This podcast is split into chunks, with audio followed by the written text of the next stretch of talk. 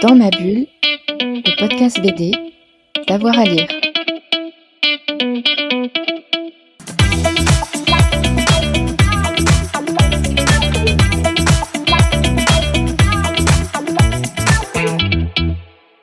Bonjour à toutes et à tous, bienvenue dans ce nouvel épisode de Dans ma bulle, votre podcast 100% BD avec avoir à, lire. Aujourd'hui, on continue notre tour d'horizon des autrices et illustratrices de bande dessinée à redécouvrir avec euh, Jessica Cohn, agrégée d'histoire et docteur en histoire contemporaine, spécialiste du dessin de presse et de la bande dessinée. Jessica, bonjour.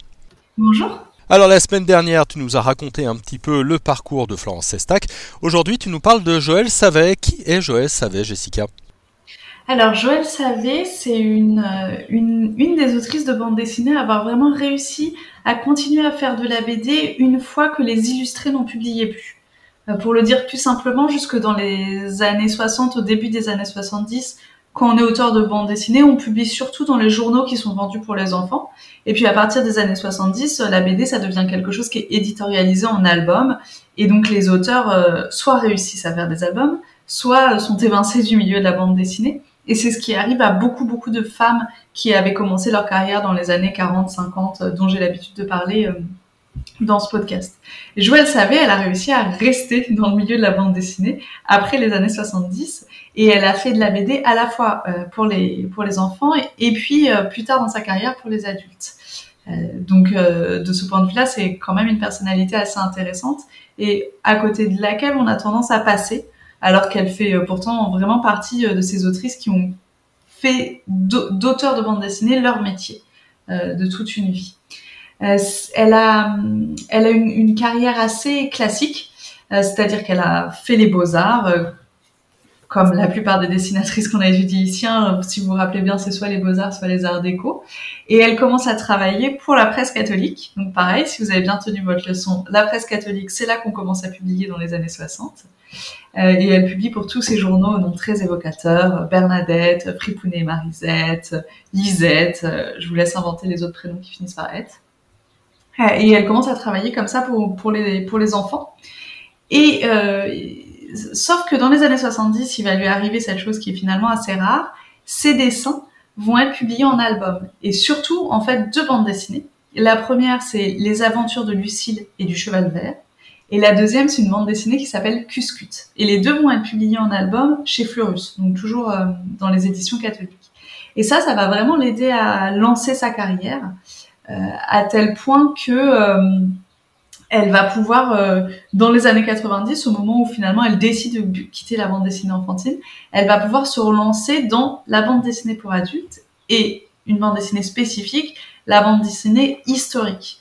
Et ça aussi, c'est intéressant le fait qu'elle se relance dans la bande dessinée historique parce qu'en fait, les dessinateurs ont souvent extrêmement besoin de se documenter pour faire leurs dessins surtout pour euh, les illustrer pour la jeunesse, parce qu'il y avait toujours un peu une idée que les, les bandes dessinées pour la jeunesse, elles devaient être didactiques. Donc les dessinateurs souvent faisaient très attention aux détails, se documentaient beaucoup et à, force de le faire avaient une, vraie culture euh, historique scientifique.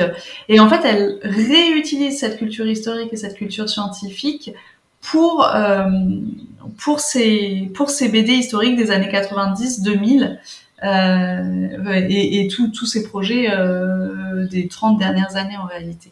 Et en plus, Preuve aussi que c'est pas seulement le dessin qui l'intéresse, mais aussi l'information.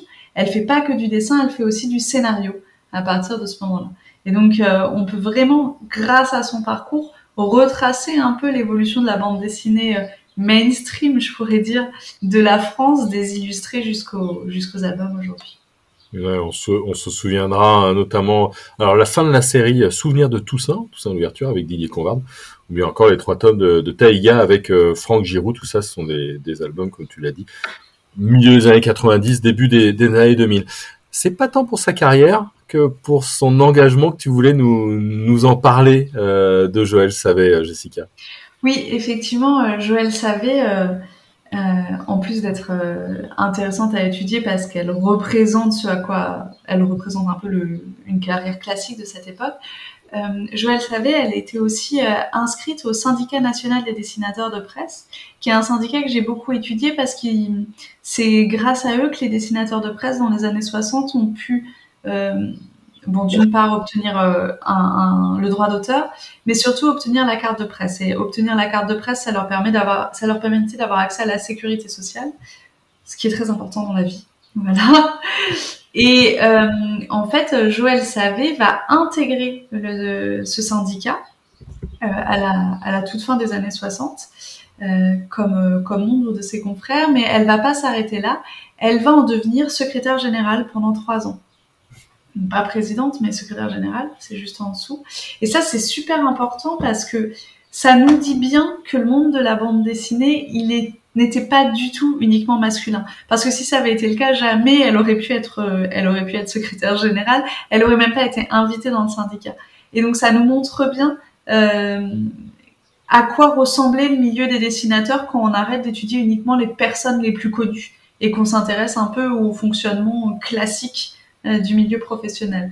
Donc de ce point de vue-là, elle, est très intéressante. Et puis ce qui est bien, c'est que comme elle est encore en vie et en, en, grande forme, on peut lui poser plein de questions sur les luttes syndicales dans les années 70. Donc en ces temps pré-révolutionnaires, un petit tour par le syndicat des dessinateurs et l'importance de la sécurité sociale, ça peut toujours euh, faire du bien. Toi, tu l'as rencontré? Oui. Euh, alors, c'est pas, je je l'ai pas rencontré, je l'ai eu au téléphone. Voilà, parce qu'elle habite pas en région parisienne. Mais elle est, c'est une dame tout à fait charmante. Oui, elle, est au milieu des, de ses 70 ans, là, de cette décennie des, des 70. C'est très jeune pour les dessinateurs que j'étudie. elle est vivante déjà. Euh, elle, elle, a un regard un petit peu sur le monde de la BD aujourd'hui? Euh, Je crois pas qu'elle m'en ait, qu'elle m'en ait beaucoup parlé, mais je pense que par contre, vraiment, elle aime ça elle se considère pas du tout comme une euh, comme un génie. Hein, c'est ça aussi c'est intéressant. On pourrait en parler pendant des heures. Mais euh, elle considère vraiment qu'elle a fait un métier qui était une forme d'artisanat et que sans être un génie, euh, c'est sa carrière et c'est sa vie. Ça c'est assez intéressant à voir. Hmm, très bien. Merci beaucoup Jessica. Avec plaisir. Eh ben, on conseillera vraiment d'aller relire un petit peu hein, les œuvres euh, donc euh, de Joël Savet et pas Saget comme j'ai dit euh, tout à l'heure. Je m'en excuse, et notamment Taïga, ou souvenir de, de, tout ça, ou bien euh, Poème rouge ou, Balzac avec Jean Dufaux. Ça fait toujours plaisir de voir, de lire un, un Jean Dufaux. la semaine prochaine, on, on va s'intéresser à qui, Jessica? Il va quand même falloir qu'on parle de Claire Bretéché. Évidemment, il va falloir qu'on y passe. Merci à tout le monde, hein, bonne écoute. Évidemment, abonnez-vous pour avoir la petite notification à chaque épisode. Et on se retrouve très vite pour Dans ma bulle. Merci à tout le monde. Merci. Dans ma bulle, le podcast BD, d'avoir à lire.